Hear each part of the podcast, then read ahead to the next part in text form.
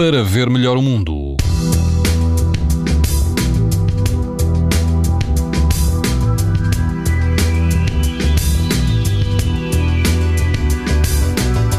Quase todo o país vai apresentar amanhã risco muito alto de exposição à radiação ultravioleta. No litoral norte e no grupo ocidental dos Açores, o risco será moderado. Na linha de Cascais, na Praia da Torre, o índice UV vai ser 8, numa escala em que o máximo é 11. A água do mar vai chegar aos 19 graus e o vento será uh, calmo. Mais a norte, na Praia da Torreira, situada no cordão litoral que separa a Ria de Aveiro do mar, o risco de exposição aos raios UV será muito alto. A temperatura da água pode atingir 18 graus e quase não haverá vento.